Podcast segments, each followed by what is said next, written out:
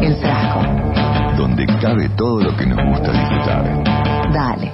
Afloja la tapa y saborea la tarde. El frasco. El frasco.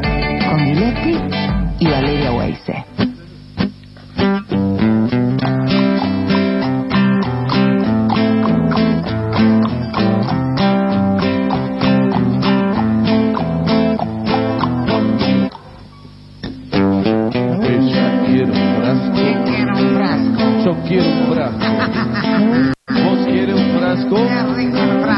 ¿Quién quiere un frasco? ¿Tú quieres un frasco? Bueno, hace, minutos anticipábamos, íbamos a hablar un poco de Chernobyl.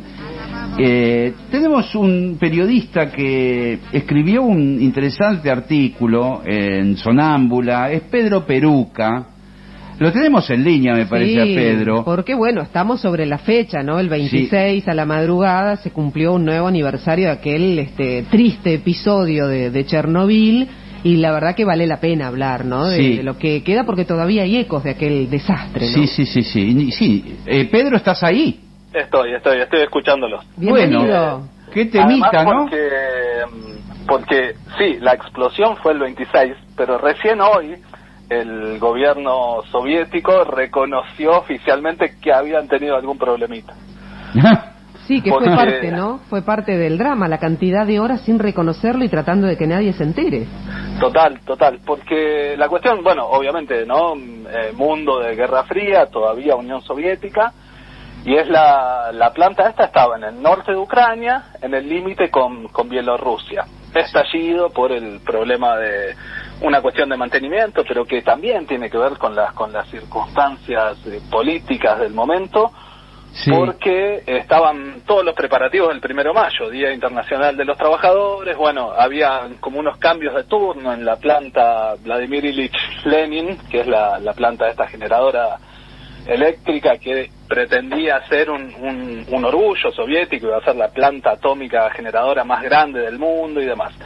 Eh, Es decir, que como- no, no estaban los, los titulares, por decirlo. Claro, claro. Los equipos que se habían entrenado para hacer el, el mantenimiento del reactor, había habido un cambio por esta cuestión y también por una cuestión de, mm, de regulación de la electricidad y demás, que una cantidad de una tormenta perfecta para que no estén las condiciones para, para el, el control del- de un posible accidente.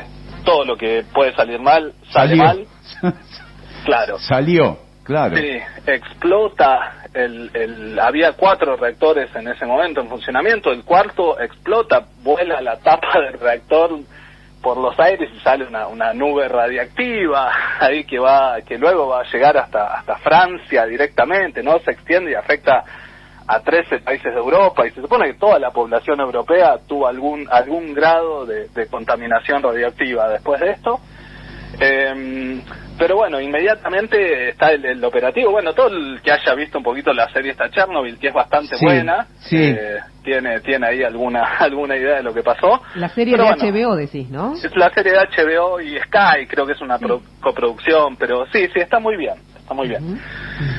Este, bueno, se produce todo este, este, los bomberos que van a tratar de apagar el fuego atómico, digamos, tampoco había mucha información, no había pasado nunca una catástrofe de, de estas dimensiones con la energía atómica.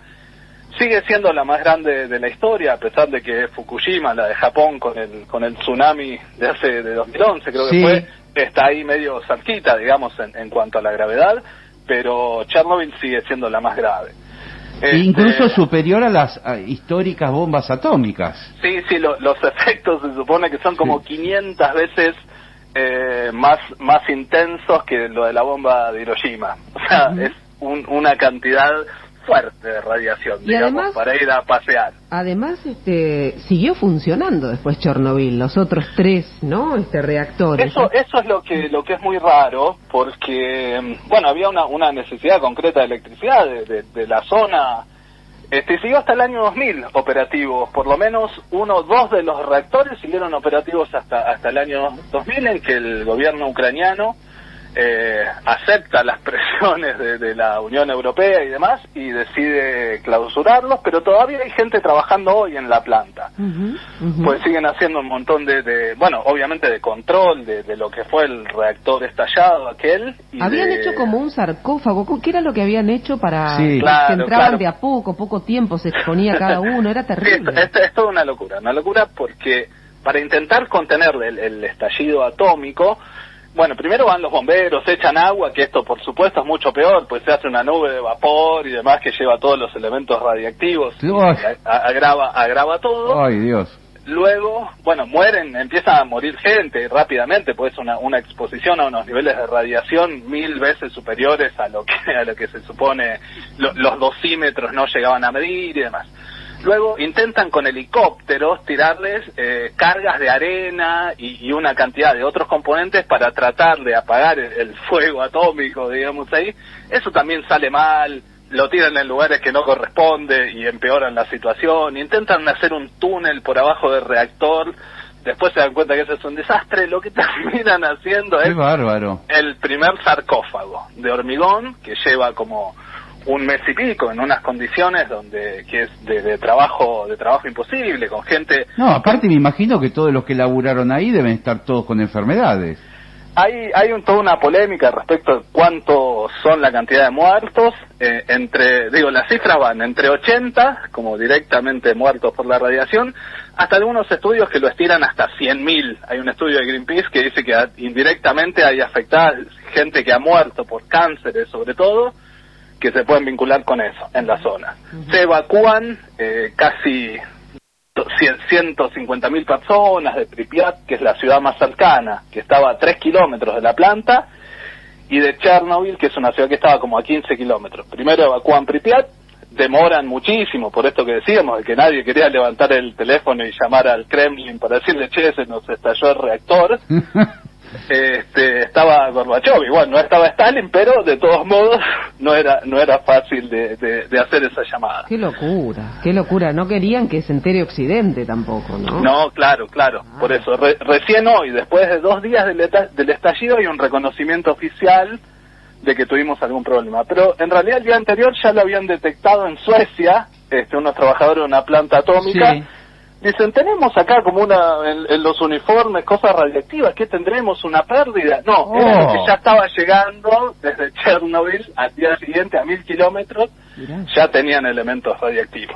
Qué increíble. Sí, y ahí no, lo podían, una- lo podían detectar, es este realmente y además yo pienso en esos pobres bomberos que fueron al principio, Sí. Pedro, que no A inmolarse, Sí, porque... porque no podías apagar ese Sí, fuego. sí, ¿no? sí, los bomberos y luego lo que se llamaron los, los liquidadores, que son hasta seis, entre 400 y 600 mil personas, sobre todo soldados, pero también en algunos casos le ofrecían a algunos presos reducción de la condena para ir a trabajar y demás, que había algunos trabajos que directamente sabían que iban a morir, porque eran como en las cercanías del reactor, pero después muchos otros que eran, la, ahí está el, eh, Alexeyeva, que es el libro este Voces de Chernobyl, que comento Sí, en la nota. Sí, que vos comentás en la nota, sí. Es, es un libro súper recomendable, toma testimonios de 44 personas que están relacionadas con el evento. A ella le dieron el Nobel en 2015. Cuenta, por ejemplo, la, la consigna que era contra el átomo, la pala.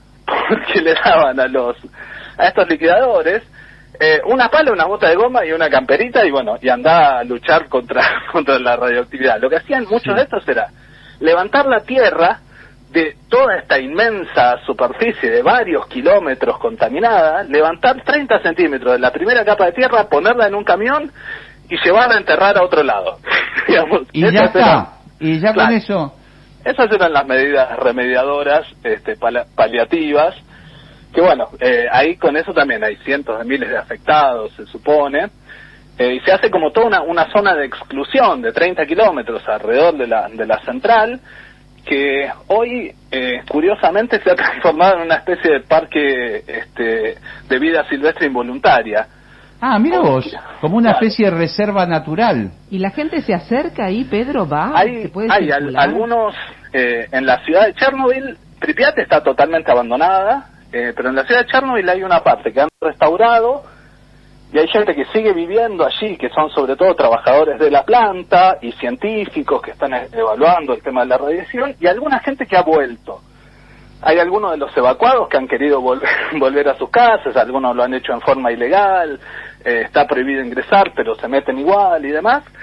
Eh, y hay otros que hacen, eh, como en Stalker, la zona basada en el, en el libro este Picnic Extraterrestre de los hermanos Strugatsky, que recomiendo muchísimo. Ah, mira vos. Bueno. Eh, es un libro de ciencia ficción muy, muy eh, clásico y que suele estar en los top five de la historia. Y que es también como, es, es un libro del setenta y pico que es como una zona de exclusión donde ha habido un desembarco extraterrestre y hay fenómenos extraños. Y hay, como en la película, stalkers, merodeadores que entran allí, llevan a gente y roban objetos de ahí para llevarlos y venderlos afuera. Pero qué riesgo también, porque de repente te robás algo que está radioactivo. Claro. Eso, eso es lo que pasó. O sea, ro- Claro. robaban y vendían cosas en el resto del mercado eh, que sacaban de la ciudad, que les dieron 24 horas en Pripyat para abandonar la ciudad, entonces tuvieron que dejar todo. Y había gente que entraba y robaba y después lo vendían en otro lado. Y ese busto de Lenin de bronce que era Glow in the Dark, no, resulta que es, está radioactivo. Después- ¿Y, y, y se sabe cuánto tiempo eh, puede estar la radioactividad, por ejemplo, en el mismo reactor que hoy por hoy está con este sarcófago y qué sé yo, pero... Llevamos 35 años, ¿no, Pedro? Claro, no, no, no, miles de años. Ah. Eh, se, se supone que eh, Ah. de- después del primer sarcófago que hicieron, después del incidente, en 2016 la Unión Europea financió un nuevo sarcófago eh, que salió 1.500 millones de euros, eh, que se supone que va a durar 100 años. Tampoco es tanto, ¿no? Pero que es una, una super inversión para que dure 100 años y después habrá que hacer alguna otra cosa, porque eso sigue, va a seguir activo y generando riesgo durante miles de años. Qué locura. ¿Qué- Me quedaba pensando, Pedro, que además eh, no el, el daño no lo, o sea, no lo ves, la no no tiene olor, no, no, No, te das claro. cuenta. ¿Y en cuánto tiempo se? Porque vos decías que van de 80 concretos que se pudieron contabilizar ahí. ¿En cuánto tiempo murieron? Porque no te das Y a lo cuenta largo de las décadas, claro, claro. Además, eh, algunos eh, no se sabe porque es un cáncer. Bueno, ok, yo estuve en algún momento expuesto o no. Entonces es muy difícil de hacer una, una estadística, de cuantificar eso. Cuáles son las víctimas directas. Además, no se sabe tanto tampoco Mm. sobre los efectos de la radiación, eh, así en el larguísimo plazo, pequeño, el impacto pequeño de la radiación, no el tipo que estuvo cerca del reactor. Bueno, todo eso no se sabe bien, se está estudiando a partir de, de estos efectos. Lo que es curioso es lo- esto de la, de la vuelta de la naturaleza, que en, toda esta zona de exclusión ha aparecido, bueno, poblaciones de osos, una especie de, de caballos ucranianos, sí, que estaba casi al borde de la extinción y que ahora volvieron, linces y demás. No parece afectar tanto la radiación en los grandes mamíferos. Esa es una sorpresa que tienen los científicos un poco. Eh, tal vez los insectos están más afectados, las arañas están confundidas, hacen mal sus telas. mirá, mirá, y escúchame, tipo de cosas. y, y no, y no, no- en algún momento yo había leído que aparecían como mutaciones de animales, una oveja que tenía dos cabezas. Sí, sí, sí, eso en, en los primeros momentos después del, del, de- de la- del estallido, en la parte donde sí ah, se extendió más la, la contaminación, sí apareció eso. Lo que pasa es que ahora hay algunas zonas rojas, digamos calientes, que todavía siguen contaminadas, que están como más delimitadas, y otras donde se supone que no, pero como son cosas muy volátiles que pueden ir con el polvillo y demás, eh, hay impacto. Se hace turismo hoy a... a- Eh, Eso te iba a preguntar. En algún claro. lado yo había leído que hacían turismo. Ah, sí. Porque es una ciudad emblemática de, de- de- del 70, ¿no? Era como Total, se total, se construyó para la planta, sí, Claro. sí, sí. Claro. Y- y se Pero, pero bueno, hay unas imágenes ahí este, muy fascinantes de todo esta, este parque de diversiones con la vuelta al mundo, ese, y los autitos chocadores abandonados y demás. Y hace unos años se están haciendo tours. Eh, esa, por supuesto, no es la zona más caliente, eh, pero le acercás un, un, un medidor de radioactividad a la montaña rusa y, y- y vuela. O sea, no hay que tocar nada, se supone que... Qué que una locura también los turistas que van a hacer ese safari fotográfico, lo que fuere, a, a riesgo de su vida, ¿no? Qué locura. Total, total, total.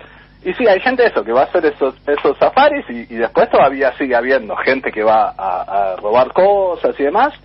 Hay, por supuesto, hay como todo un sistema policíaco y hay alguna gente, pues son muchas, muchas hectáreas, que ha decidido vivir allí y, y bueno, entonces sigue como cultivando y comiendo en ese, en ese suelo. Pedro, y yo me quedo pensando, digo, el, el peligro latente, porque hay un montón de, ¿no? Así como esto, con más reactores, la energía nuclear, en su momento era la gran salvadora de Sí. lugares donde no había acceso a la energía y era como de avanzada, todos Sí. querían tener, Sí, sí. ¿no? Y, y bueno, está ahí latente el peligro, ¿no? Sí, hay, hay eh, cantidades de reactores, por supuesto, después de esto también se aprendió, se aprendió muchísimo en cuestiones de seguridad, como, como suele suceder.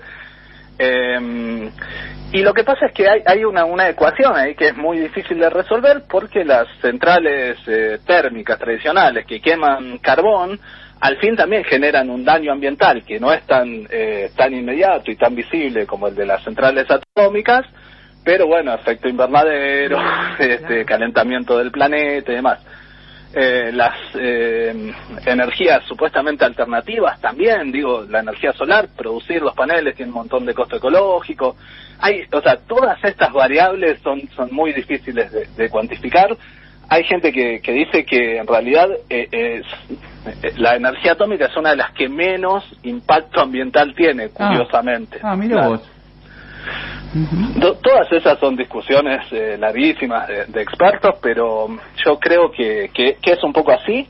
Hay una cuestión que tiene que ver con la disposición de los de los residuos que quedan ahí de la de la mm, el calentamiento de los eh, atómicos para para generar la- el vapor y hacer andar las turbinas y generar la electricidad, que eso sigue siendo un, un problema. Pero bueno, apostemos a que la ciencia lo, lo, lo pueda resolver en algún momento Ojalá. antes de que estalle el mundo definitivamente. En tu nota sobre voces de Chernobyl, de, de la premio Nobel del 2015, Svetlana Alexievich, ¿no? En el que decís que, bueno, recoge 44 testimonios, pero hizo como 500 entrevistas, no Sí, sé, sí, la sí, cantidad de gente que, que entrevistó. Vos empezás diciendo que sos un fanático de Chernobyl, sí. pero ¿qué, qué es eso de que le dedicaste horas a jugar a Stalker? Stalker se Stalker, llama, que sí. es como es un juego en primera persona. eh, hay varios juegos igual ¿Ah, que sí? transcurren en, en, claro, incluso creo que hay uno de estos Call of Duty, de estos de, de Ah, disparos sí. en primera persona. ¿El escenario es Chernobyl? Hay uno que es Misión Pripyat y que es la ciudad esta cercana ahí a Chernobyl y tienen misiones en la en la, en la base y demás. Está como culturalmente presente en, Mira. en una serie de, de, de objetos y de productos. Eh, hay algunas novelas también rusas ahora que indirectamente se vinculan con esto, Metro 33 y demás. Es, es un es un fenómeno que Instalado. ha tenido impacto impacto mundial. Sí, sí, sí. Ujú. Y que lo recorriste por panorama que viene a ser como el Google Street. Exacto, exacto. Hay una y hay, hay otras eh, ahora. Ah, qué interesante eso. Hay Estaba una- pensando si pude- Claro. podría hacer una caminata virtual yo Ahí por. Se puede, se puede hacer, se puede hacer. ¿Por dónde entras? ¿Cómo vas? Digamos. Eh, es, hay que buscar ahí en la, en la página esa, es como se, se pone panorama y buscas ahí el... el ahora no, no lo, pues lo tengo guardado, no recuerdo bien cómo es el, el acceso directo, pero eso, pones... El buscador ruso tipo, es eh, Street. View, claro, con el, Claro. con el Street View Pripyat y lo encontrás. Bueno. Ah, Eh, bueno, bueno, por ahí me podés visitar ahí, nada, es muy por ahí esta noche me voy a dar un paseo por por Chernobyl a Sin ver qué riesgo onda. de contraer nada. Sí. Exactamente, a una saludable distancia. Totalmente. Pedro Peruca, impresionante. La verdad que eh, muy interesante los datos que diste. Sí. Qué historia tan increíble, ¿eh? Chernobyl. Gracias por la entrevista. Por favor, muchas gracias a ustedes. Gracias.